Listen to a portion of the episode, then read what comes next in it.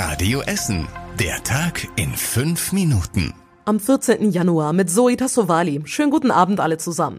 Es gibt neue Details rund um die rechtsextremen Chats bei der Essener Polizei. Den meisten Beamten drohen Gerichtsverfahren. In elf Fällen sieht die Staatsanwaltschaft eine strafrechtliche Relevanz. Das sagte heute NRW-Innenminister Reul. Vor vier Monaten wurde ja ein rechtes Netzwerk bei der Polizei in Essen aufgedeckt. Die Gruppe hatte laut Reul 15 Mitglieder. Die meisten von ihnen sind demnach bei der Polizei rausgeschmissen worden.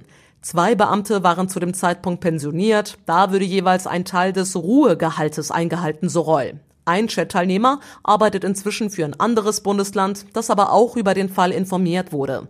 Die Details zu den neuen Erkenntnissen könnt ihr online nachlesen auf radioessen.de. Schulen und Kitas dicht, Restaurants und Geschäfte geschlossen, aber Busse und Bahnen sind mit Berufspendlern voll. Zu viele in Pandemiezeiten?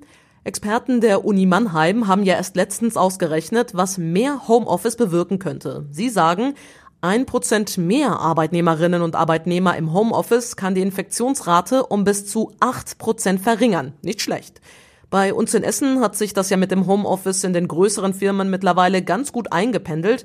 Einen Überblick hat mein Kollege Julian Schildheuer. Wir haben uns besser daran gewöhnt und gut eingestellt, heißt es von E.ON im Südviertel. Die Mitarbeiterinnen und Mitarbeiter haben sich immer mehr auf das Homeoffice eingelassen. Mittlerweile arbeiten sie auch mit einem besseren Programm als vor Corona. Hochtief aus dem Südviertel hat alle Angestellten mit Notebooks und Firmenzugängen versorgt. Die meisten sind da nur noch vor Ort, um die Post abzuholen. Bei Evonik im Südviertel wird momentan noch überlegt, die Arbeiten vom Labor nach Hause zu verlegen. Grundsätzlich gäbe es da aber gute Hygienemaßnahmen, heißt es.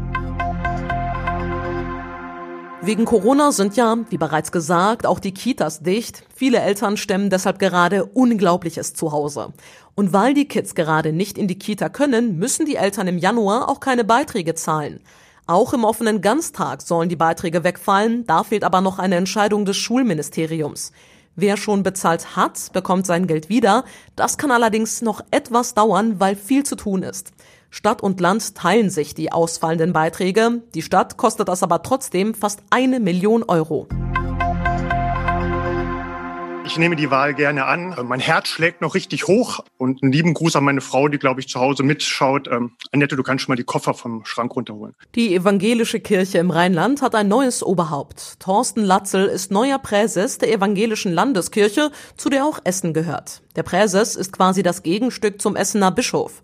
Latzel will sich vor allem um junge Menschen kümmern, muss aber Sparmaßnahmen durchsetzen. Wir werden weiter bei uns auch die Kirche umbauen müssen. Ja, wir werden kürzen müssen, wir werden weiter sparen müssen. Aber das ist nicht das Prägende. Als Kirche sind wir immer davon bestimmt, progressiv, offen auf die Menschen zugehen und sie begleiten, stärken in ihrem Leben. Bei der Wahl durften auch acht Menschen aus Essen abstimmen, zum Beispiel die Superintendentin Marion Greve. Mir persönlich hat sehr gut gefallen sein Blick für die Jugend. Ihm ist es wichtig, junge Menschen in Verantwortung zu nehmen, zu hören, was sie bewegt, sie abzuholen, sie einzubeziehen und neue Formen der Gemeinschaft und Partizipation zu entfalten.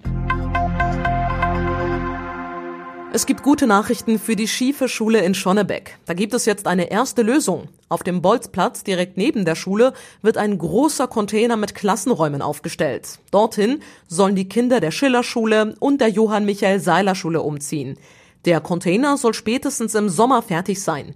In der Schule in Schonnebeck sind durch Bergbauschäden die Böden schief. Unter anderem klagen die Kinder immer wieder über Kopfschmerzen. Und das war überregional wichtig. Jede einzelne Infektion ist eine zu viel, sagte heute der Leiter des Robert Koch Instituts, Lothar Wieler. Es gab heute nämlich einen neuen Höchststand bei den Todeszahlen der an oder mit Corona Verstorbenen in Deutschland. 1244 innerhalb der letzten 24 Stunden. Weil die Lage so kritisch ist, ist das RKI für eine weitere Verschärfung des Lockdowns. Die Fallzahlen müssten reduziert werden, sagte Wieler, und dafür müssten auch die Schutzmaßnahmen eingehalten werden. Die Zahl der Kinderkrankentage wird in diesem Jahr wegen Corona verdoppelt. Das hat der Bundestag beschlossen. Pro Elternteil können künftig 20 Tage in Anspruch genommen werden, statt wie bisher 10. Alleinerziehende erhalten 40 statt der üblichen 20 Tage. Kinderkrankengeld zahlt die gesetzliche Krankenkasse normalerweise, wenn Eltern wegen der Pflege eines kranken Kindes nicht arbeiten können. Aktuell sind viele Schulen und Kitas aber geschlossen. Und zum Schluss der Blick aufs Wetter. Heute Nacht bleibt es trocken und es ist locker bewölkt. Es kühlt ab auf minus ein bis minus drei Grad. Deshalb Achtung, es kann stellenweise wieder sehr glatt sein auf den Straßen. Die nächsten aktuellen Nachrichten bei uns aus Essen gibt's wie immer morgen früh wieder ab 6 Uhr hier bei Radio Essen. Bis dahin, bleibt gesund. Das war der Tag in fünf Minuten. Diesen und alle weiteren Radio Essen Podcasts findet ihr auf radioessen.de und überall da, wo es Podcasts gibt.